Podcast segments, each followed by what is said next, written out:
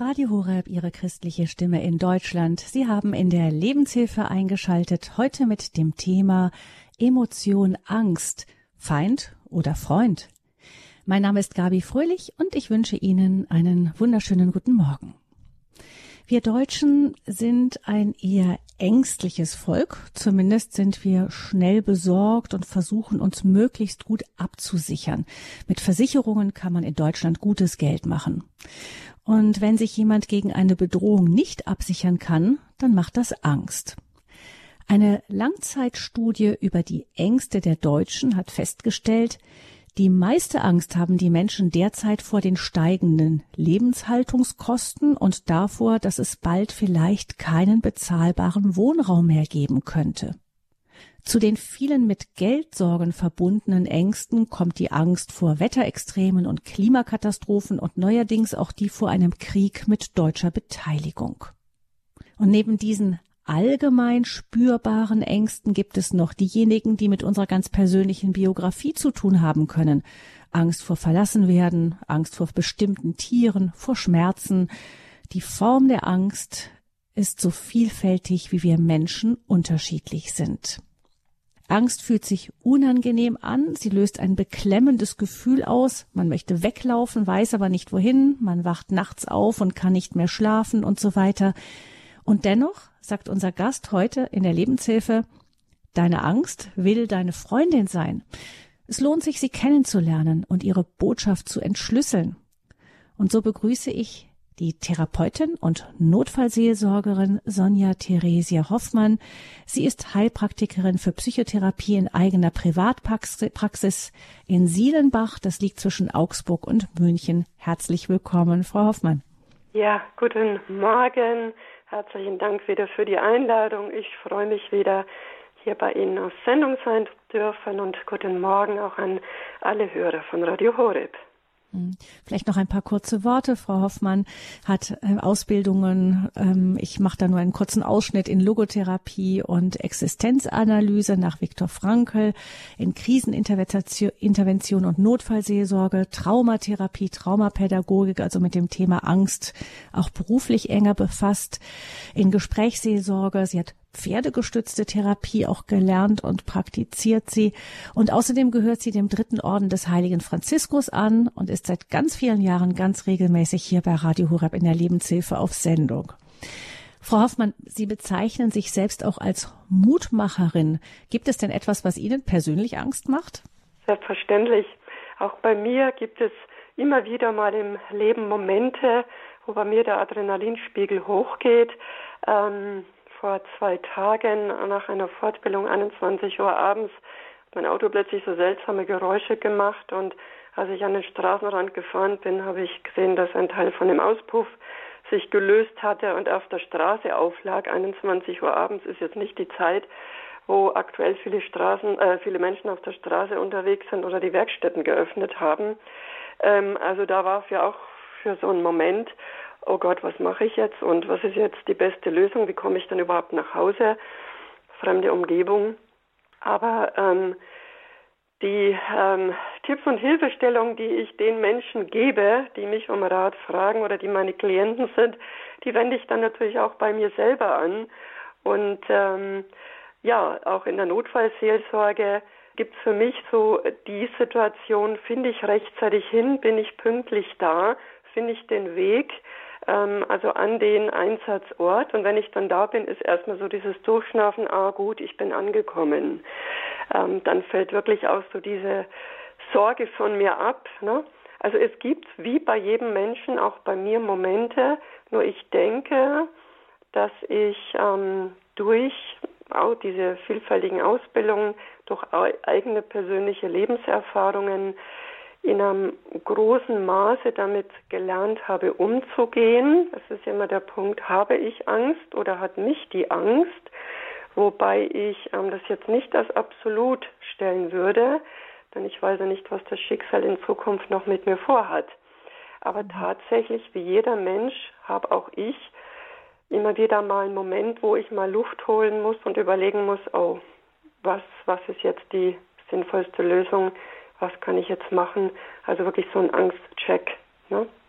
Gucken wir mal auf das Phänomen Angst am Anfang. Also wir Deutschen, habe ich eben schon erwähnt, gelten als so ein eher ängstliches Volk überhaupt. Ja, wir leben nicht so in den Tag hinein, sondern wir lieben die Vorsorge. Und wenn das nicht geht, dann ähm, versetzt uns das manchmal in Angst. Ähm, und hinzu kommt, dass auch, das ist so in den letzten Jahren stark gestiegen. Klar, es kam die ganze Corona und das alles drumrum, dann ein Krieg nebenan, Überschwemmungen und so weiter.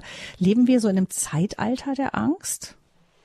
Das unglaublich ist, Sie haben das schon wunderbar in der Anmoderation gesagt, dass wir Deutschen tatsächlich, ähm, obwohl wir doch wirklich in einem Land leben, wo Milch und Honig fließt, wenn ich das mal so bezeichnen möchte, ähm, vier Jahreszeiten, Frühjahr, Sommer, Herbst und Winter. Bei uns gibt es keine Wüsten und es gibt auch keine Vulkanausbrüche und sonstiges. Tatsächlich ähm, ganz, ganz viel mit, mit Angst besetzt sind.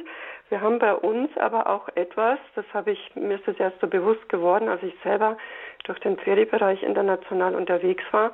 Wir Deutschen gelten auch als sehr negativ denkende Menschen, als Menschen, die leicht auch kritisieren, ähm, die sehr, sehr akkurat sind, sehr pingelig sind. Und ich glaube, das fügt sich alles so ein bisschen miteinander. Denn ähm, Angst ist etwas, was im Gehirn in einem hohen Maße stattfindet. Das ist wirklich so ein Gedankenkarussell und ein Mensch, der jetzt sehr viel negativ denkt, also zu einer negativen Gedankenspirale drin ist, der ähm, hat auch diese negativen Gefühle, kommt dann auch zu diesen negativen Handlungen und steigert sich unter Umständen immer mehr in das Ganze hinein. Angst ist ja dann auch ein regelrechter Energieräuber, leert zu unserem Motivationstank und so kommt so eines zum anderen mit dazu. Ja, es gibt ähm, eine Angstforschung, die sich damit beschäftigt, die also den Gründen der Angst auch so versucht, auf die Spur zu kommen. Bei uns, wir sind heute häufig sozial anders eingebunden als wie früher. Wir haben sehr viele Single-Haushalte, mehr an Scheidungen, sinkende Geburtsraten. Wir haben unglaublich viel an Reizüberflutung. Denken wir nur an das, was Computer, Smartphone, also alles, was im Grunde die Technisierung auf der einen Seite ja an wirklich Positiven mit sich bringt, ist aber gleichzeitig auch wieder eine zusätzliche Stressbelastung. Wir haben eine veränderte Arbeitsplatzsituation, diese ständige Erreichbarkeit, die ähm, gefordert wird oder wo Menschen auch glauben, ich muss erreichbar sein, um ähm, ja bei den anderen was zu gelten. Ähm, und wir durch diese Globalisierung, wir bekommen natürlich heute auch ganz anders mit, was in vielen anderen Ländern alles so passiert oder stattfindet und ähm, empfinden uns dann so als Teil von einer riesigen Maschinerie, die wir auch gar nicht richtig überblicken können. Und das insgesamt ist für viele Menschen eine sehr problematische Mischung und dadurch nimmt auch die Angst vermeintlich zu. Ich erlebe bei mir in der therapeutischen Arbeit, in der Gesprächshilfsorge fast bei jeder Person, dass sie von Angst ähm, mehr oder weniger sogar fast bestimmt wird. Angst vor dem, was andere sagen, Angst vor dem ähm, zurückgewiesen zu werden, Angst Nein zu sagen, ähm, die Angst gegen den Strom auch zu schwimmen, die Angst, also isoliert zu sein, ausgegrenzt zu sein, nichts zu gelten. Ja, viele merken es auch in, in ihrer religiösen ähm, Haltung als, als Katholiken, ähm, da eben abgestempelt zu werden als Fundamentalisten oder was eben auch immer. Also es ist schon interessant, dass bei fast jedem ähm, Gesprächskontakt von mir oder Klienten von mir die Angst in irgendeiner Variante sich so zeigt, dass es sich eben negativ auf die Person auswirkt. Und das, denke ich, ist jetzt das Entscheidende. Ähm, Angst ist ja etwas wirklich Grund, Grundnormales. Ohne Angst würde es uns Menschen auch überhaupt nicht geben. Und ähm, das, denke ich, ist das Wichtige und ich hoffe, wir können das in der Sendung doch entsprechend auch gut erklären. Ja, Sie haben eben ja schon gesagt, als Sie beschrieben hatten, was für ihr so ein kurzer Moment war, wo Sie mal nach Luft geschnappt haben, der Adrenalinspiegel ging hoch. Ja, jetzt frage ich mich, also was ist Angst ähm, überhaupt? Vielleicht können wir da mal hinschauen. Ähm, auch es gibt ja verschiedene Begriffe: Furcht, Sorge, Ängstlichkeit. Ähm, aus dem religiösen Bereich kennen wir auch den Begriff Ehrfurcht oder auch Gottesfurcht. Ähm, vielleicht muss man da erstmal klären, was was überhaupt bedeutet. Richtig, und das ist auch ganz wichtig, damit wir das Ganze überhaupt so ein bisschen auch fassen können. Ähm, fangen wir mal, ein, ein Begriff ist eben auch sehr wichtig, das ist der, der Begriff der Sorge. Sorgen, wir sorgen uns also in Gedanken, spielen wir mit gewissen Situationen, Personen, Handlungen, wir spielen das gedanklich so durch, stellen uns gewisse Dinge vor und ähm, Fall steigern wir uns da über immer mehr rein und sind dann vielleicht sogar in einer Dauerhaltung der Sorge. Ähm, auch das ist mir passiert, also es ist ganz, ganz lange her. Als Jugendliche oder junge Frau war ich in einer wirklichen Grundhaltung des Dauersorgens, muss ich wirklich sagen. Und eines Tages bei einer Beerdigung dachte ich mir ganz spontan, also auf meinem Grabstein wird eines Tages stehen und sie sorgte sich ihr Leben lang. Und als dieser Satz so in mir hochkam, bin ich so erschrocken und dachte, das kann und darf nicht sein und das ist bestimmt auch nicht der Sinn meines Lebens. Ähm, aber es war tatsächlich so, dass ich da wirklich wie in einem Gefängnis dran gefangen war. Dann also diese, diese ähm, Unterscheidung zwischen jetzt Angst und Furcht ist auch ganz wichtig. Vielleicht hilft auch nochmal vorneweg. Wir kennen ja auch diese Ängstlichkeit oder ängstliche Personen. Das ist jetzt eine Persönlichkeitseigenschaft. Das kann also wirklich ein ganzes Leben lang andauern, so wie ein Mensch sehr sensibel ist, sehr feinfühlig, sehr empfindsam ist. So sind häufig diese Menschen so ein bisschen auch ängstliche Menschen. Das heißt, sie reagieren in verschiedenen Situationen eben leichter mit Angst.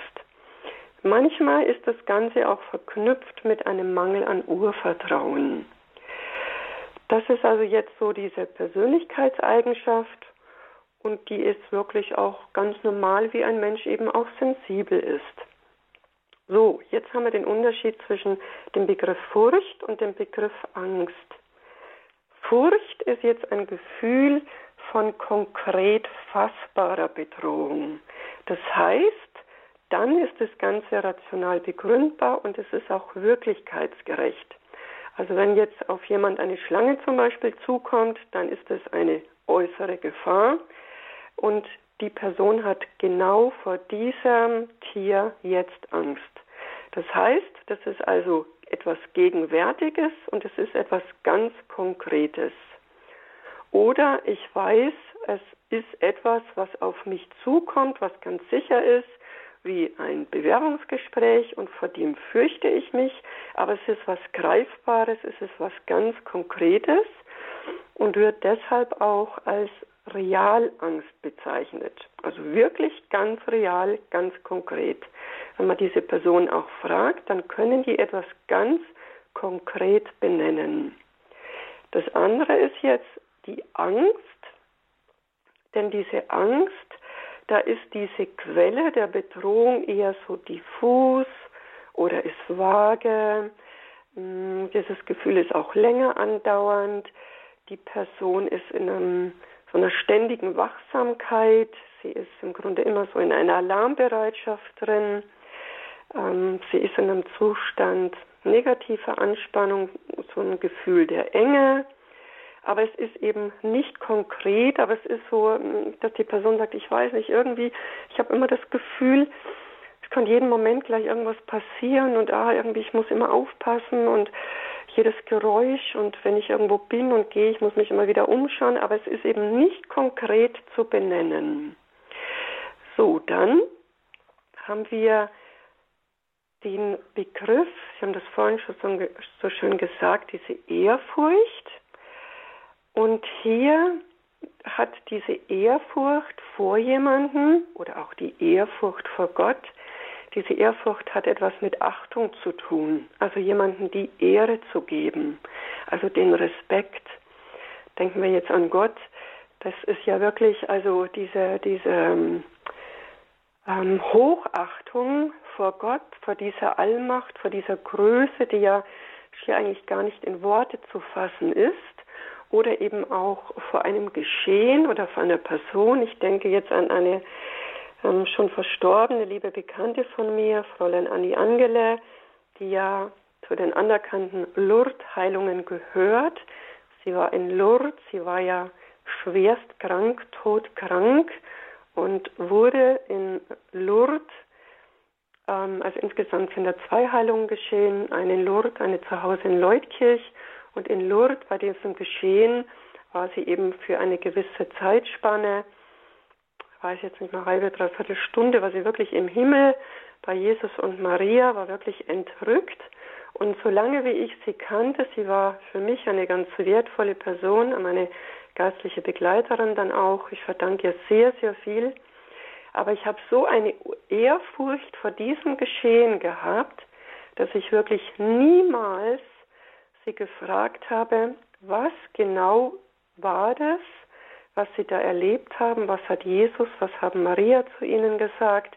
Niemals. Also ich habe so eine Ehrfurcht vor dieser Größe dieses Geschehens gehabt und sie ist ja zu Hause in Leutkirch, ist sie dann von ihrer hundertprozentigen Blindheit ja dann auch geheilt worden. Also niemals hätte ich da gefragt. Andere haben das für mich eine ganz große Ehrfurcht vor dieser Geschehen, ähm, vor diesem Wirken Gottes mit ihr, dieser Person. Ja? Also hier diese Differenzierung, ähm, wo ich jetzt als Therapeutin genau dann eben auch nachfrage und versuche zu ergründen oder mit der Person auch auf Spurensuche zu gehen, was liegt jetzt jeweils vor oder was ist die Wurzel des Ganzen. Nicht immer ist es ganz einfach, ganz klar gleich zu benennen. Ähm, aber das ist schon mal eben diese Kunst, sich da gemeinsam auf diesen Weg zu machen. Das heißt ja, dass wir mit Angst alles Mögliche bezeichnen, was aber ähm, eigentlich überhaupt nicht viel miteinander zu tun hat, auch mit Furcht. Nicht, wenn wir sagen, hören, was Sie als Sorge bezeichnen oder so eine ständig besorgte Lebenshaltung bis hin zu diesem heiligen Zurückschrecken bei der Ehrfurcht, ähm, ist ja was vollkommen anderes. Richtig, ganz genau. Und ähm, eines ist auch ganz, ganz wichtig. Angst kommt wirklich in jedem Leben vor. Jeder hat im Grunde auch so seine ganz eigene Angstliste. Angst ist unserem Leben also wirklich auch allgegenwärtig. Angst ist auch verbunden mit Mut. Und ähm, ganz schön finde ich da diesen Ausspruch von Corrie ten Boom, die ja im Konzentrationslager war, dort ihre Familie auch äh, verloren hat. Und von ihr stammt dieser Ausspruch, Mut ist Angst, die gebetet hat.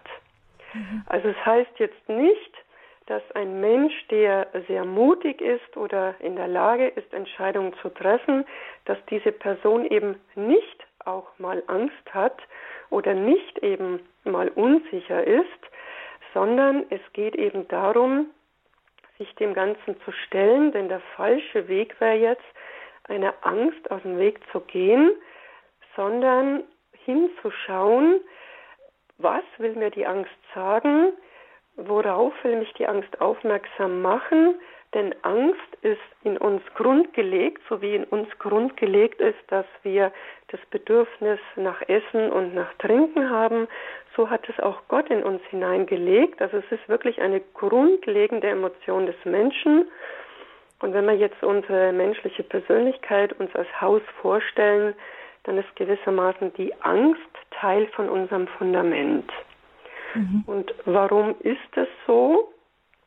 Ich habe anfangs schon gesagt, ohne Angst sind wir nicht überlebensfähig, weil die Angst eine sinnvolle Reaktion ist, entweder zu flüchten vor einer gefährlichen, schwierigen Situation oder uns dem Ganzen zu stellen, gibt aber auch noch die dritte Variante und diese Variante wäre, sich gewissermaßen tot zu stellen.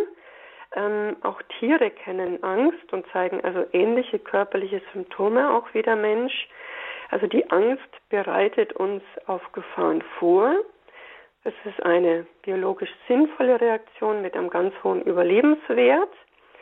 Und ähm, bei uns im Körper, der Herzschlag erhöht sich, die Blutgefäße verengen sich, der Blutdruck steigt, die Pupillen erweitern sich, um das Sehen zu verbessern. Und all diese Veränderungen dienen ja auch der kurzzeitigen Aktivierung von unserem Organismus, damit wir eben schnellstmöglich uns dieser Situation stellen können. Also es gibt einen Sinn dieser Angst, sie hat auch einen Zweck und ähm, darum gibt es auch diese Angstforschung, die eben auch diesen Nutzen der Angst überprüft, denn es ist immer so ein Zusammenspiel, Aufmerksamkeit, Wahrnehmung, dann gibt es Schlussfolgerungen, dann haben wir ein Gedächtnis. Es gibt, wie Sie vorhin auch schon gesagt haben, diese Ausschüttung von Adrenalin, Noradrenalin, ähm, diese Stresshormone. Es gibt aber auch diese Cortisolausschüttung, einfach damit der Körper besser in der Lage ist, sich zu verteidigen oder zu fliehen. Viele Menschen beschreiben das auch ähm, im Nachhinein ähm, in der Situation, ich bin so schnell gerannt, ich mein ganzes Leben bin ich nie so schnell gerannt. Oder in dieser Angstsituation, mein Kind lag unter dem Auto, ich habe es geschafft, mit der zweiten Person das Auto hochzuheben. Wo habe ich nur diese Kraft herbekommen? Das ist genau dieser Moment. Spannend ist aber, dass ähm, wir interessanterweise auch so ein bisschen Lust an der Angst haben. Ähm, so mit der Angst auch spielen. Denken wir jetzt mal an die Horrorfilme, denken wir mal an die Krimis, denken wir jetzt mal an Volksfeste, da gibt es die Achterbahn, da gibt es die Geisterbahn. Also interessanterweise spielen wir da so ein bisschen auch mit der Angst, das Spiel mit dem Feuer, auch manche Extremsportarten. Warum ist das so? Weil wenn man in so eine beängstigte Situation hineingeht und es gut durchsteht, kommt es danach zur Endorphinausschüttung. Das heißt, dann haben wir ein Glücksgefühl. Wir haben da was geschafft. Wir haben da was überstanden. Wir haben ähm, das hinter uns gebracht. Und das erzählen dann auch viele Menschen. Ich erlebe es dann auch bei mir in der Therapie, wenn die so kleine Aufgaben sich selber stellen, also dann mutig sind, ins Dinge hineingehen, wie Sie sagen, Frau Hoffmann, und das hätte ich nie gedacht, es ging mir so gut danach. Ich habe mich so gefreut. Und das hat noch Tage angehalten, dieses Gefühl. Und genau das ist der Punkt, dass wir eben nicht davonlaufen, denn die Angst, die holt uns ein, sondern dass wir uns wirklich dem stellen, um dadurch zu lernen und dann ähm, durch diese Veränderungen kann eben unser Leben ganz anders werden. Das heißt, es ist auch manchmal gar nicht so schlecht, etwas ähm, bewusst zu tun, wovor wir Angst haben. Natürlich nichts, was dann uns in, in Gefahr bringen könnte, aber mal sich zu überwinden und zu sagen, das mache ich doch und und dass man dann auch das lernt, so der Angst ins Gesicht zu schauen und zu sagen, ich lasse mich davon nicht bestimmen? Richtig. Ähm, ich denke, viele Menschen haben zum Beispiel den Führerschein gemacht, den Autoführerschein. Und was hat man in der Fahrschule gemacht? Man hat so ähm, Testaufgaben gemacht. Man hat also diese Prüfungssituation einmal oder zweimal vielleicht simuliert, im Vorfeld schon mal so Prüfungsaufgaben durchgegangen oder mal so eine Testfahrt gemacht unter Prüfungsbedingungen. Warum? Um sich mit dem auseinanderzusetzen, schon mal quasi sich darauf zu schulen, dass wenn dann der Prüfungstag kommt, mit diesen äh, schriftlichen Testaufgaben und danach der praktischen Prüfung, man eben schon eine gewisse Vorbereitung hat. Das heißt, man hat sich da mit der Angst schon beschäftigt und hat versucht, kreativ das im Vorfeld schon zu trainieren. Und dann wird diese Angst schon mal kleiner, weil dann ist ja schon etwas Bekanntes. Das Thema Angst beschäftigt uns hier in der Lebenshilfe. Emotion Angst. Ist sie unser Feind oder unser Freund? Die Frage stellen wir der Logotherapeutin und Traumatherapeutin Sonja Theresia Hoffmann. Wir hören jetzt eine Musik und dann geht's weiter im Gespräch. Wir wollen ja noch mehr auch Ratschläge bekommen, wie wir unserer Angst begegnen können.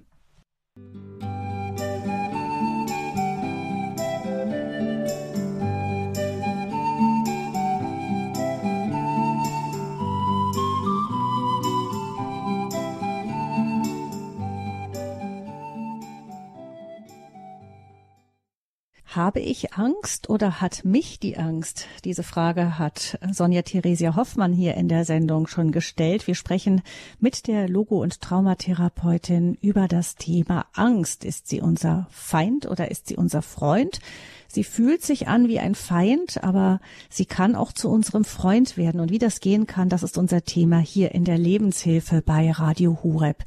Sie, liebe Hörerinnen und Hörer, können gerne auch anrufen in dieser Sendung, wenn Sie Bekanntschaft mit dem Thema Angst gemacht haben, vielleicht sich auch fragen, wie kann ich damit zurechtkommen? Wie immer, wir können natürlich kein therapeutisches Gespräch ersetzen hier im Radio, aber so einen ersten kurzen Impuls vielleicht geben. Sie können gerne anrufen unter 089 517 008 008. Die Nummer zum Thema Angst, Freund oder Feind 089 517 008 008. Wir freuen uns, wenn Sie unsere Sendung mit Ihren persönlichen Erfahrungen bereichern. Frau Hoffmann, ähm, wir haben jetzt schon gehört, was biologisch ähm, auch wie Angst sich biologisch ausdrückt und dass sie eigentlich ein wichtiges auch Lebensgrundgefühl ist, das uns hilft, auch Gefahren zu meiden, dass es sich aber auch lohnt, der Angst mal beherzt entgegenzutreten, damit sie nicht uns beherrscht. Wie äußert sich denn, also woran merke ich denn vor allem, dass ich Angst habe? Wir verdrängen das ja auch gerne, nicht? Also manchmal ist sie ja vielleicht auch recht unsichtbar. Woran erkenne ich, dass etwas mich ängstigt, wenn es nicht gerade mit erhöhtem Pulsschlag und Schweißausbruch ist? Mhm. Also die Tragik, ich würde es wirklich als Tragik bezeichnen, das ist, dass wir diese Angst verdrängen, verleugnen, dass Angst etwas ist, was ähm, irgendwie auch gar nicht sein darf. Dabei ist es eben eine ganz wichtige Grundemotion und es ist ganz wichtig, ähm, da auch offen drüber zu sprechen. Und jetzt spreche ich als Trainerin. Jeder, der in irgendeiner Sportart im Trainerbereich tätig ist, muss sich mit dem Thema Angst auseinandersetzen, damit auseinandersetzen, woran kann ich erkennen, dass mein Schüler Angst hat. Denn wenn äh, die Frage gestellt wird, ähm, bist jetzt gerade, ich, ich habe den Eindruck, kann es sein, dass du jetzt Angst hast? Ne? Denken wir, da ist jetzt eine Schülerin, die reitet auf ein Hindernis mit einem Pferd zu, es geht um Springreiten und ich kann erkennen, die ist käseweiß im Gesicht und plötzlich verkrampft sie sich in der Körperhaltung und ich frage sie, kann es sein, dass dir das Hindernis zu hoch ist? Du kannst es ruhig sagen. Und ich sage, nein, nein, nein, das ist alles in Ordnung, das passt schon. Aber die ganze Körperhaltung signalisiert, da ist jetzt die Angst im Spiel. Und ähm, es ist immer ganz wichtig, wirklich hinzuschauen, ähm, denn die Angst drückt sich in den Gefühlen aus, im Empfinden aus. Jemand ist aufgeregt, jemand ist nervös. Dann gibt die Gedanken, das Gedankenkreisen, was erwartet mich, was könnte sein. Dann diese körperlichen Vorgänge. Jemand hat auch Harndrang, jemand hat einen trockenen Mund, jemand hat ein Schwindelgefühl, Schwitzen, äh, Brustschmerzen, Schlafstörungen, Albträume das motorische Verhalten, die Hände zittern. Ähm, also es zeigt sich in vielfältigen Bereichen, in verschiedenen Ebenen, müssen aber nicht alle Ebenen betroffen sein. Aber es ist eben sehr wichtig, da offen auch drüber zu sprechen. Auch jeder Arzt wird nachfragen, wenn ein Patient von Albträumen in der Nacht berichtet oder von Schlafstörungen.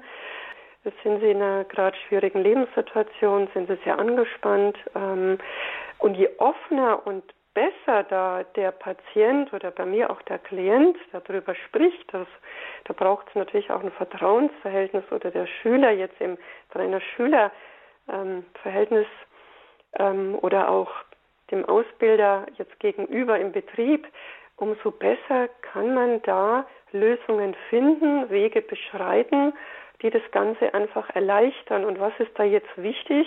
Es braucht ähm, auch eine Atmosphäre des Wohlwollens. Ne? Es gibt ähm, wirklich ähm, Familien, Partnerschaften, Betriebe, Vereine, Teams, da ist eine unglaublich angstbesetzte Atmosphäre, da ist Spannung, da ist Druck drin und ähm, das wirkt sich natürlich auf, wenn da kann niemand kreativ tätig sein, denn Angst blockiert, Angst blockiert auch Freude und ähm, wenn wir jetzt auch hinschauen, oft werde ich gesagt, ja, wann beginnt es, wann kann man den Angst auch so spüren? Ja, im Grunde genommen schon das ungeborene Mutterleib, wenn das jetzt eine sehr ängstliche Mutter hat oder ähm, Mutter hat einen Autounfall, das Ungeborene bekommt die, das Krachen mit, das ähm, Splittern von Glas, ähm, Feuerwehr, die, die, Geräusche, das sind ja alles ähm, eine Atmosphäre, das sind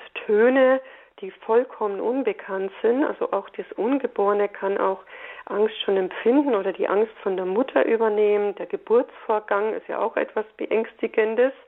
Ne? Kleine Kinder haben Angst, dass Papa oder Mama verloren gehen können. Die Angst vor anderen Menschen, vor Dunkelheit, vor fremden Tieren, vor Gewitter. Das ist bei Kindern ja wirklich etwas, was wir kennen. Kindergarten, die Angst vor der Gruppe, die Schule dann, Noten- oder Leistungsdruck, Pubertät. Der Körper verändert sich, sich mit sich selbst dann auseinanderzusetzen, dann für viele ja der Sinn des Lebens. Und jeder Mensch, Sie haben es in der Anmoderation schon gesagt, hat ja dieses Bedürfnis nach Sicherheit.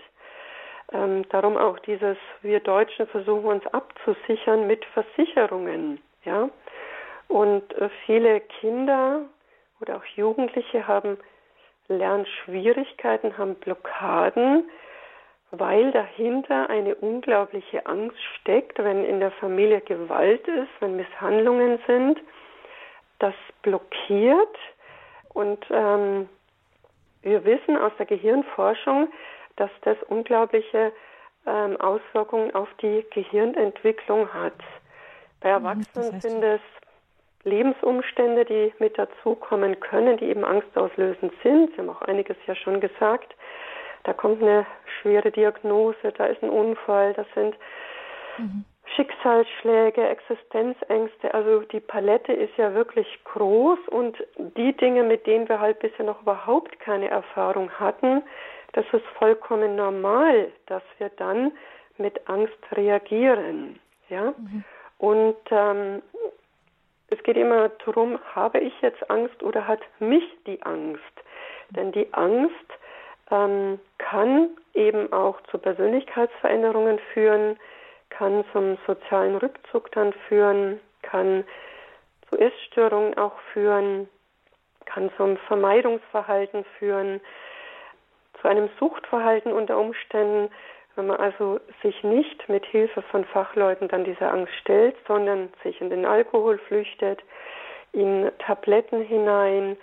Ähm, Workaholic ist oft auch so ein Kennzeichen. Ähm, Familien können dran zerbrechen. Menschen können auch in die Depression unter Umständen hineinrutschen. Also das wären jetzt Auswirkungen oder Folgen nicht bewältigter, geheilter Angst, die sich ergeben hat aufgrund Geschehnissen, Traumatisierungen, Vergewaltigung, Trennung, Existenzängsten, Verschuldung, mhm. vielleicht auch Angst vor Insolvenz. Also die Angst steht dann nicht alleine da, sondern die ist immer im Team von anderen Dingen mit dabei. Ja, also eine Freundin von mir, die Angst hatte, jedes Haus, sie fragte immer, es gibt dann Hund, wenn nicht, dann, wenn es einen gab, dann ging sie gar nicht erst dahin, weil sie als Kind damals schlechte Erfahrungen gemacht hatte. Also es kann vielfältige Gesichter haben und meistens vermeidet man dann die Situation. Und, aber das schränkt natürlich auch ein. Frau Hoffmann, ich würde vorschlagen, dass wir mal hören, was unsere Hörerinnen und Hörer mit einzubringen haben. Die Leitungen sind voll und ich würde gerne als erstes Frau Damen Dresemann aus Nordrhein-Westfalen begrüßen. Guten Morgen. Grüß Gott, guten Morgen. Vielen Dank, Frau Hoffmann, und Ihre, ja, die, die Sie mich gerade eingeleitet haben zum Begrüßen. Ähm, bei mir, ja, Frau Fröhlich, vielen Dank. Und zwar, ähm, Ich bin ängstlich von Kleinkind an, wusste nie warum, habe das öfter bei meinen Geschwistern erfahren, von Aufziehen, aber nicht böse fand ich das, aber irgendwo merkte ich das immer wieder. Und irgendwann bin ich dazu gekommen und gesagt, Angst ist Seelauf, habe ich mal gehört und das ist für mich dann immer so ein Stopp. Jetzt musst du gucken, was ist hier alle los bei dir. Du weißt, dass du ängstlich bist, aber umgehen, für mich ist auch im Nachhinein, auch gerade wo ich noch überlegte, noch dazugekommen, meine Freundin sagte in frühen Jahren, warum sagst du zuerst was in der Runde? Nachher hätte ich keinen Ton mehr rausgekriegt. Nachher habe ich mir überlegt, ja, ich sage das erst später. Ja, ich persönlich habe das instinktiv gemacht, weil ich nachher meinen Mund nicht mehr aufkriegte. Es sei denn, da wäre wieder ein lockeres Gespräch. So kenne ich die Leute nicht und dann bin ich nicht voreingefangen. Und solche Dinge helfen mir über meine Ängste immer wieder neu hinaus. Aber ich weiß, äh, wenn andere anfangen, ja, du bist ja ängstlich, ja, ja, das weiß ich. Darum, der Angst ist Seele auf, aber das hilft mir auch, vorsichtig zu sein. Und noch ein Ding, meine Mutter brauchte das eigentlich früher wohl für die Aussteuer, war wohl als Kind so gedacht worden.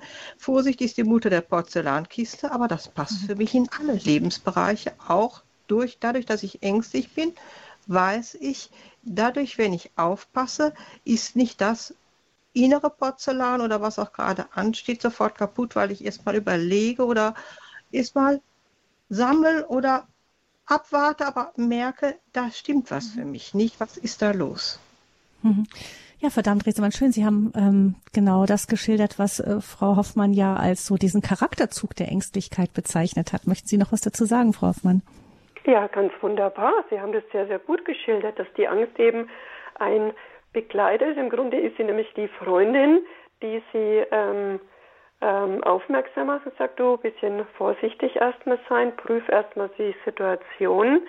Ähm, Menschenkenntnis hängt ja auch damit so zusammen, also nicht gleich blauäugig zu sein, ähm, sondern das Ganze erstmal zu prüfen und dann den Schritt nach vorne zu machen um dann entsprechende Entscheidungen zu treffen. Das ist genau das, wo die Angst uns eben dabei hilft, dass wir ähm, gut durch unser Leben kommen. Und was sie im Grunde machen, ist ja so ein Check dieser Angst. Also ähm, vor was habe ich jetzt eigentlich Angst? Also das Ganze realistisch zu betrachten. Oder warum brauche ich da jetzt keine Angst zu haben? Und, ähm, Angst jetzt vor der, der Wahrheit ist im Grunde ja auch eine Angst vor sich selbst. Also viele Menschen wollen sich im Grunde nicht sich selber stellen und laufen da dann davon. Sie haben das sehr schön beschrieben und schön, wie Sie so für sich auch diese Strategie gefunden haben. Wenn ich jetzt da zwischen fremden Menschen sitze, kenne die gar nicht, weiß nicht, wie die auf mich reagieren. Ich mache gleich mal den Schritt nach vorne, sage etwas, weil da traue ich mich noch. Wunderbar, eine gute Strategie. Mich erinnert das auch, was Sie erzählt haben. Ich habe mal in irgendeiner, da ging es um verschiedene Charaktertypen, Eigenschaften und da wurde auch eine Frau geschildert, die von Natur aus ängstlich war. Und ähm, dann gab es irgendwann eine Situation, wo ein Auto auf ein Kind zufuhr und die Frau aus der Gruppe, gerade diejenige, die die ängstlichste war, die ist vorgesprungen und hat das Kind von der Straße gezogen, gerade noch rechtzeitig. Und der Autor des Buches meinte dann, das lag wahrscheinlich daran, weil sie so oft gelernt hatte, mit ihrer Angst umzugehen, dass sie in dem Moment keine Angst vor ihrer Angst hatte, weil sie es schon so gewohnt war, während die anderen, die weniger Angst hatten, die hat das in dem Moment mehr blockiert. Kann das sein, dass Menschen, die von Natur aus ängstlich sind, wenn es darauf ankommt, vielleicht sogar besonders mutig sein können? Nun, das ist jetzt zum einen sehr schön. Sie haben gerade gesagt, sie ist ja quasi darauf trainiert worden und hat da ein, ein Lernprogramm auch durchlaufen. Ähm, tatsächlich ist es immer ganz spannend. Also ich erlebe das in der Notfallseelsorge, wenn Menschen dann erzählen, wie sie sich verhalten haben, dass ähm, so mancher, von dem er jetzt gedacht hätte, der würde in dieser Situation wie der berühmte Fels in der Brandung stehen, da also wirklich zack umgeflogen ist und überhaupt nicht tatkräftig war. Und jemand anders, der eher so ein Stiller im, im Hintergrund war und da wirklich, wie man so schön sagt, die Person ist aus sich herausgegangen, die ist über ihre Grenzen gegangen, die war plötzlich genau die entscheidende Person in der Situation. All die Einsatzkräfte, all die Rettungskräfte, all die Feuerwehr, sie trainieren ja auch bewusst diese Situationen. Kein Mensch würde ja von sich aus äh, da in ein brennendes Haus hineingehen. Da hat ja jeder ganz natürlich, ganz normal Angst. Ist ja total verständlich. Ne? Ähm, aber indem man sich dem aussetzt und zwar wirklich mit einer gewissen Struktur und mit einer Ausbildung und es rattert wirklich bei jeder Einsatzkraft im Kopf, zack, zack, zack, welches Ablaufschema ist jetzt das Entscheidende, weil das gibt Halt und das gibt Hilfe, sich dieser Situation dann zu stellen und dann als Helfer vor Ort eben ähm, in den Einsatz überhaupt hilfreich reinzugehen. Ja, mhm. also das sind genau diese Mechanismen. Mhm. Ähm, wir können also lernen, mit unserer Ängstlichkeit oder mit angstauslösenden Situationen besser umzugehen. Dann mhm. haben wir zwar Angst, aber die Angst hat nicht uns. Das ist ein Riesenunterschied. Ja, dann danke ich Frau Damen-Dresemann für Ihren Anruf. Alles Gute Ihnen. Vielen Dank. Vergebens vergelt Gott allen. Ja, Gott segne Sie. Mhm.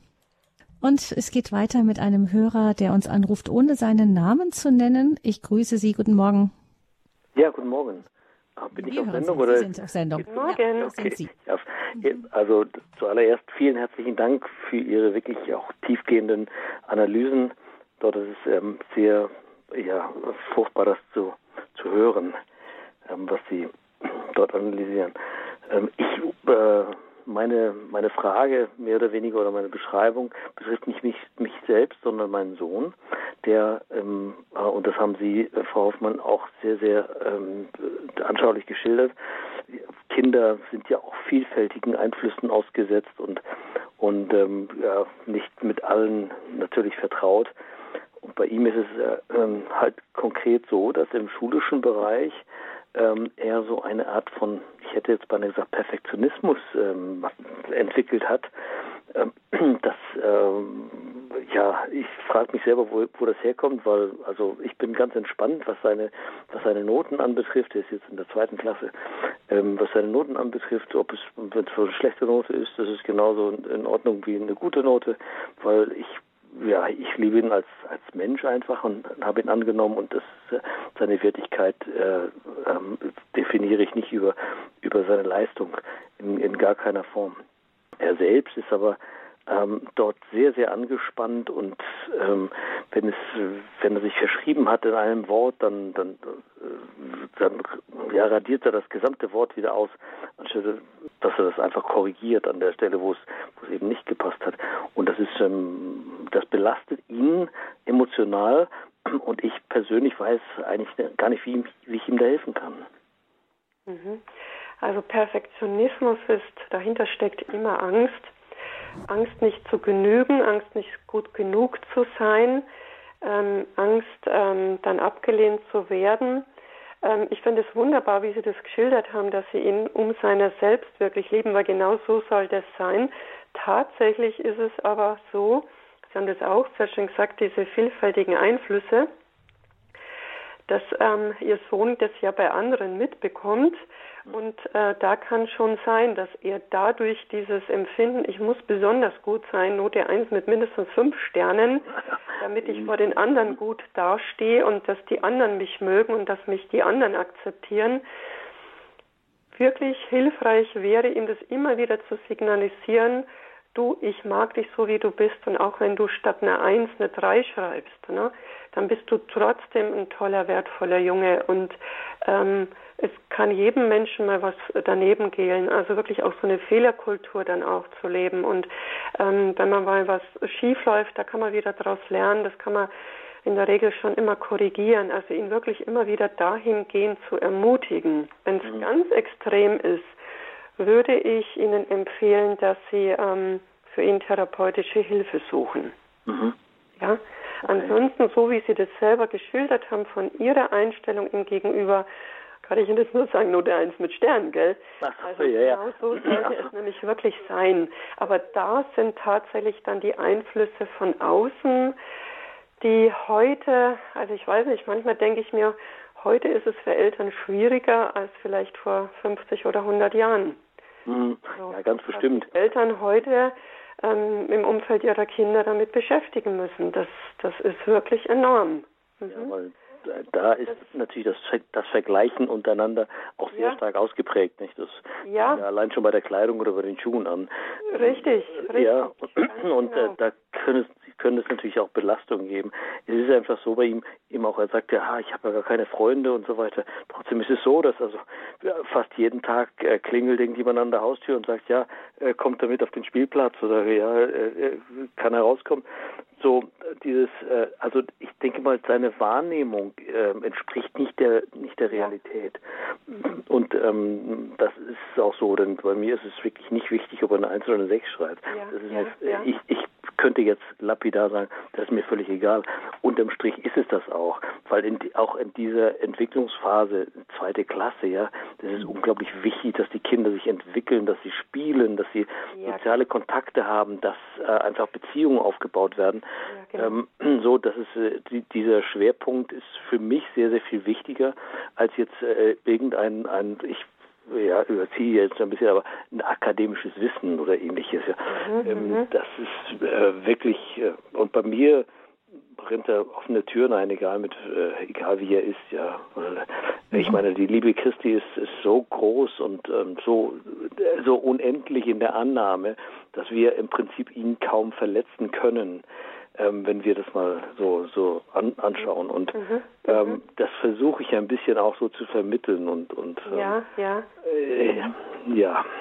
Ja, ja. Aber, aber ja, trotzdem wunderbar. ist es so, also diese Selbst, äh, bei ihm ist es einfach so, diese Selbstbeurteilung oder diese Eigenbeurteilung mhm, ja. nimmt doch so einen Raum ein, dass ähm, äh, ja, es ist schon schon manchmal doch ein bisschen problematisch, so wie ich das äh, einschätze. Ja, ja, aber es ist sehr gut, dass Sie das so erkennen und dass Sie das auch so äußern können.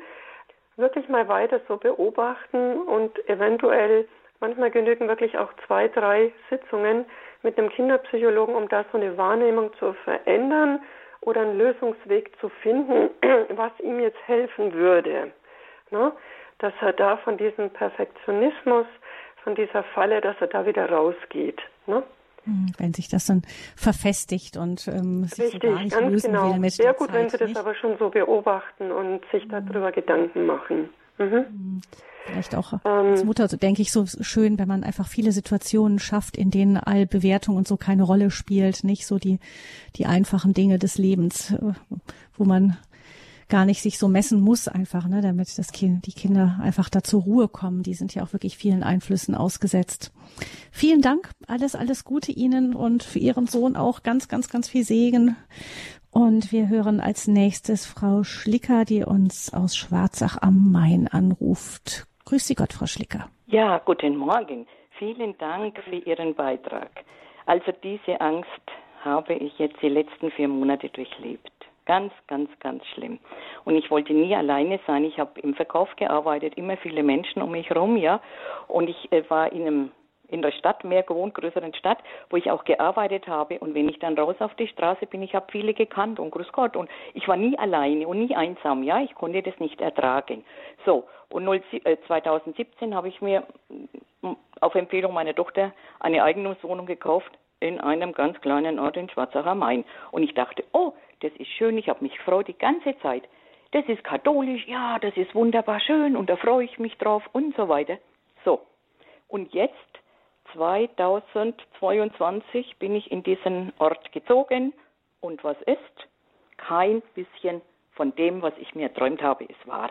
Ich bin ganz alleine, ich sehe fast keine Menschen und ich bin in einem fremden Ort mit fremden Menschen und der Ort, da sind die Menschen eben alle so untereinander, die kennen sich alle, Fremde wird nicht so akzeptiert. Ich wohne in einem Haus mit elf Parteien, ich sehe nie jemand, ich fühle mich ganz alleine, also so ganz einsam und alleine und verlassen. Und es war für mich so so schlimm, dass ich weg wollte. Ich wollte nicht mehr in dieser Wohnung bleiben. Ich habe nur gefragt, warum. Hat mich jemand angerufen, wie geht's? Ach, lass mich in Ruhe, mir geht's überhaupt nicht gut. Depressionen en masse, ja. Dann meine Kinder habe ich das auch nicht erzählt, die haben es dann von jemand anders erfahren. Mama, du musst, du musst eine Struktur finden, du musst das, du musst das. Ach, lass mich doch in Ruhe, ich doch, ich bin so schwach, ich kann überhaupt nichts, ja. Und es ging ganz lange. Und ich war auch in der Tagesklinik und so weiter, konnte mir auch nicht helfen. So, keine Freude. Und ich habe immer gebetet, Heiliger Geist, hilf mir doch. Ich bin auch jeden frühen in den Gottesdienst gegangen, in die Krypta. Hilf mir doch, dass ich wieder Freude empfinde. Ich kenne das ja. Mein ganzes Leben ist mal auf, ab, auf, ab. Ne? Und da war es nur ab. Und ich dachte, das gibt's nicht. Und wissen Sie was? Am 1.6. ich hatte meine Mama auch zur Pflege. Am 1.6.23, ich vergesse diesen Tag nicht. Ich wache früh auf und ich spüre in meinem Ding eine Freude. Ich dachte, was ist mit mir passiert? So richtig wie so eine Neugeburt. Oh, ich bin fröhlich. Ich weiß nicht, was heute ist. Und wissen Sie, was da war? Der zweite Todestag von meiner Mama. Und ich bin fröhlich. Und jetzt habe ich so nachrecherchiert. Ich habe zwei, die ist 21 gestorben und die war vorher bei mir und ist auch bei mir gestorben. Plötzlich, ich konnte ja nicht mehr viel helfen. Und es war ich zwei Jahre gebraucht, um diese Trauer zu verarbeiten. Ne? Ich habe immer gesagt, ich bin die Mama. Und jetzt ist die Mama fort und ich habe gesagt, ich bin anstelle von der Mama. Und mhm. habe immer die ganzen Dinge, wie die Mama war, die war auch immer fröhlich, immer traurig und so weiter. Mhm. Und genauso war ich, ja. Und jetzt geht es mir gut. Ich weiß, ich habe viele Menschen auch, ich habe geistliche Heimat gefunden hier, auch ich muss halt einfach immer wieder suchen, wo sind die Menschen, ja? Mhm. Und ich weiß, das war die Trauer, die mich so gehemmt hat, die, wo ich so ängstlich war. Ja, mhm. jetzt ist die gleiche Situation, aber ich weiß, dass ich nicht mehr aus dem Ort fortgehe, dass ich mich das jetzt schön einrichte. Ja. Ich Schlinker, das ist ganz kurz, ich finde, das finde ich jetzt spannend, dass Sie eben, weil Sie genau schildern, dass die Situation sich gar nicht verändert hat, sondern eben Ihr Blick darauf. Und das würde ich gerne noch der Frau Hoffmann zuspielen. Ganz wunderbar. Erstmal vielen herzlichen Dank, dass Sie da auch dieses Zeugnis gegeben haben. Ich hatte vorhin schon mal gesagt, ähm, die Angst kommt ähm, selten alleine, sondern sie kommt so im Team. Und genau das haben Sie jetzt auch beschrieben, und zwar verknüpft mit dieser Trauer aufgrund des Todes der Mutter. Und interessanterweise haben Sie auch gesagt, ich war die Mutter. Ne? Also da geht es ja auch um die eigene Identität. Ne? Das sind ja vor Gott auch eine ganz eigenständige Person. Und tatsächlich ist dann, wenn die Perspektive sich ändert, wenn der Blickwinkel sich ändert, wenn auch im Inneren so ein, ein Heilungsprozess, ein Veränderungsprozess. Ich sage immer, Therapie ist ein Weg der Heilung, ist ein Weg der Reinigung und ist auch ein Weg der Befreiung.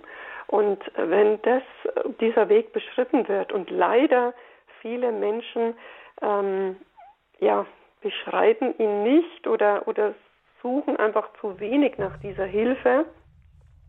Gerade jetzt zum Beispiel das Thema Angststörung, das gehört ja zu dieser Gruppe psychischer Störungen, die am erfolgreichsten ja auch mit Psychotherapie behandelt werden kann.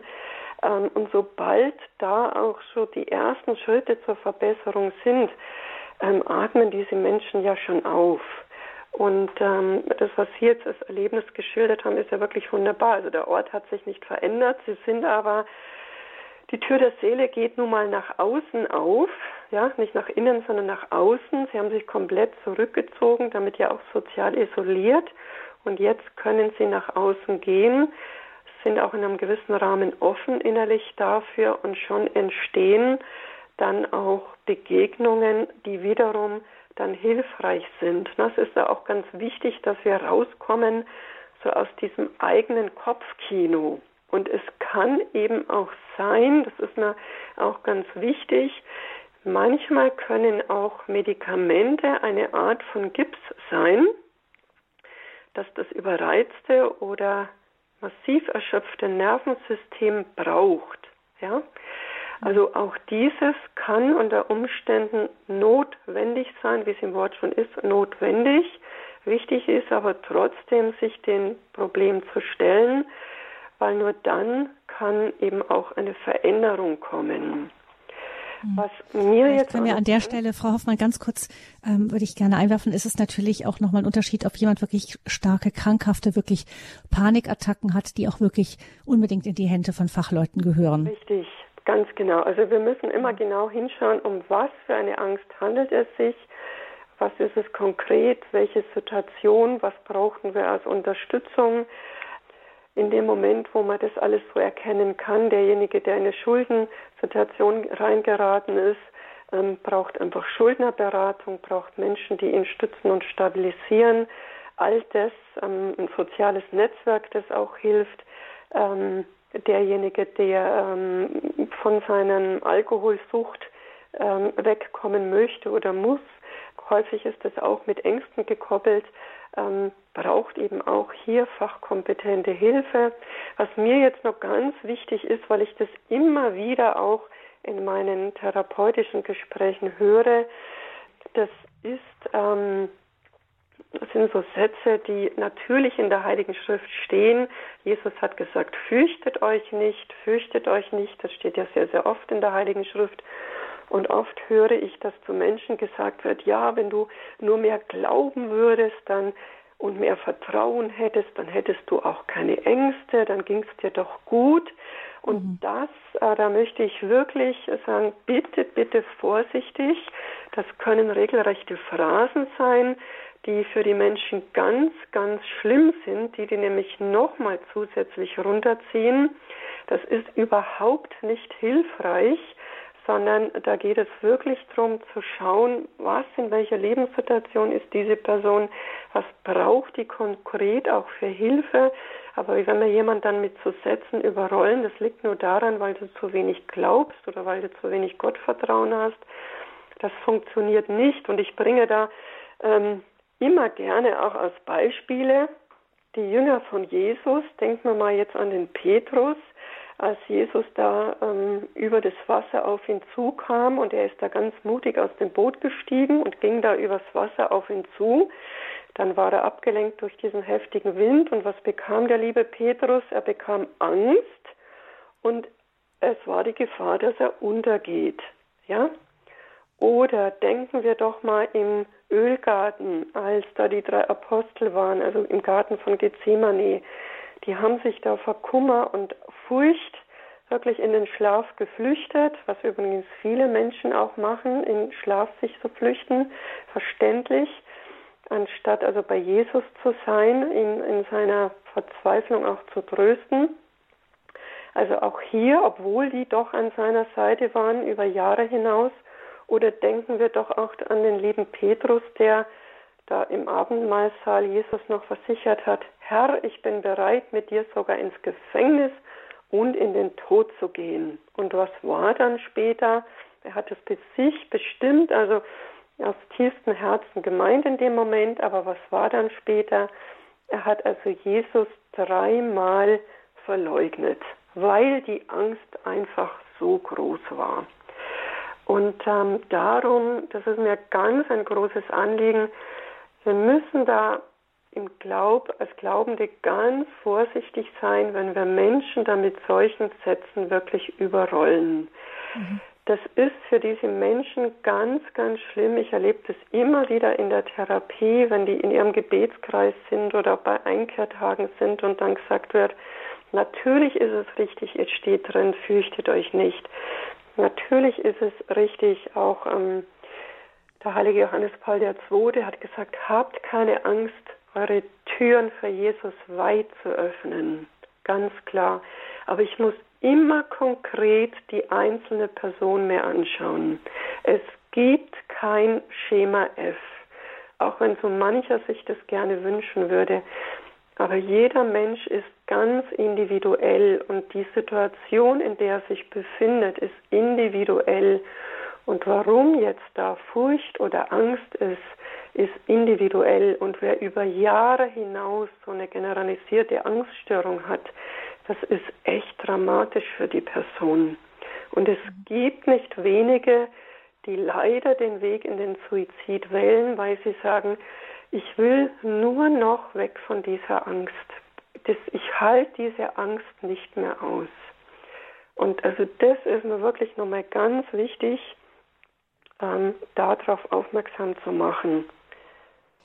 Wobei das heißt also, man kann die Angst nicht äh, fromm wegreden und so oder das noch als Vorwurf, das erhöht ja noch den Leistungsdruck. Aber ähm, wie Corrie ten Bohm sagte, Mut ist Angst, die gebetet hat. Das Gebet hilft dann doch. Ja, ganz genau. Ähm, wir, das ist ja ganz interessant, wenn Menschen dann so erzählen, man vorgestern, als ich das von dem Auto jetzt geschildert habe, habe ich auch gesagt, Herr, du weißt, ich muss nach Hause kommen, ich habe am nächsten Tag Gespräch und ich brauche jetzt irgendjemanden, der mir hilft, dieses Auto notdürftig wieder flott zu kriegen.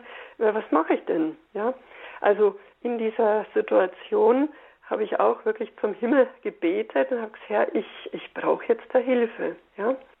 Und das ist wirklich mein, ich glaube, so war auch mein Weg dann zur Logotherapie, dieses wunderbare Buch von Viktor Frankl, das ich in einer Klosterbibliothek entdeckt habe, dieses trotzdem Ja zum Leben sagen. Also ein so beeindruckendes Buch, diese ähm, Geschichte von ihm in den Konzentrationslagern, seine Familie, dieses durchzuhalten um eines höheren Willen und dieses dann, ähm, als er danach auf der Wiese da in die Knie gesunken ist und gesagt hat, Gott, wenn du mich das durchstehen hast lassen. Und wie viel Angst war da wohl in dieser langen Zeit auch bei ihm mit dabei, dann muss es einen Sinn noch für mein Leben geben. Und ähm, auch Corrie ten Boom ist ja dann weltweit umhergereist, hat Vorträge gehalten, sehr viel über das Thema Vergebung gesprochen. Und wie viele Momente hatte sie, Angst, da jetzt auf die Vortragsbühne zu gehen. Und darum so wunderbar dieses, ja, auch wenn ich Angst habe, aber wenn ich die Angst mir anschaue, oder wie kann ich mich vorbereiten? Jeder Bergsteiger, ich denke jetzt an die Huberburm, bei uns kennt man die ja so, die wirklich extrem Bergsteiger sind. Und der eine ist in eine ganz immense Angsterkrankung hineingerutscht und ähm, hat dann diese Angst auch mit Hilfe von Therapeuten gut bewältigen können und sagt heute eben auch, die Angst ist für mich kein Feind, sie ist für mich zum Freund geworden, weil dadurch habe ich ganz viel gelernt. Und sie hilft mir heute, meinen Tag zu strukturieren, mich anders auf Dinge vorzubereiten, mich Erwartungen von außen anders zu stellen, anders jetzt heute auf meine Bedürfnisse auch zu achten und mal auch mutig zu sagen, nein, es geht nicht oder doch, aber ich brauche eine andere Form der Vorbereitung. Das heißt, man kann sich dem systematisch stellen, das kann man regelrecht lernen auch. Ja, Emotion, Angst, Feind oder Freund. Und ähm, wir sind nicht ohne Grund ängstlich, sagt Sonja Theresia Hoffmann. Es lohnt sich hinzuschauen. Manchmal hilft eine Therapie, manchmal hilft es auch einfach liebevoll, das anzuschauen und gut damit gehen zu lernen. Jeder muss seinen persönlichen Weg damit finden, aber eben die Botschaft der Angst zu entschlüsseln, ist immer eine gute Idee. Vielen herzlichen Dank für diese Sendung, Frau Hoffmann, die man auch nach nachhören kann im Internet unter, unter horeb.org. Dankeschön, sagt Gabi Fröhlich Ihnen auch fürs Zuhören. Frau Hoffmann, noch ein kurzer Satz zum Schluss.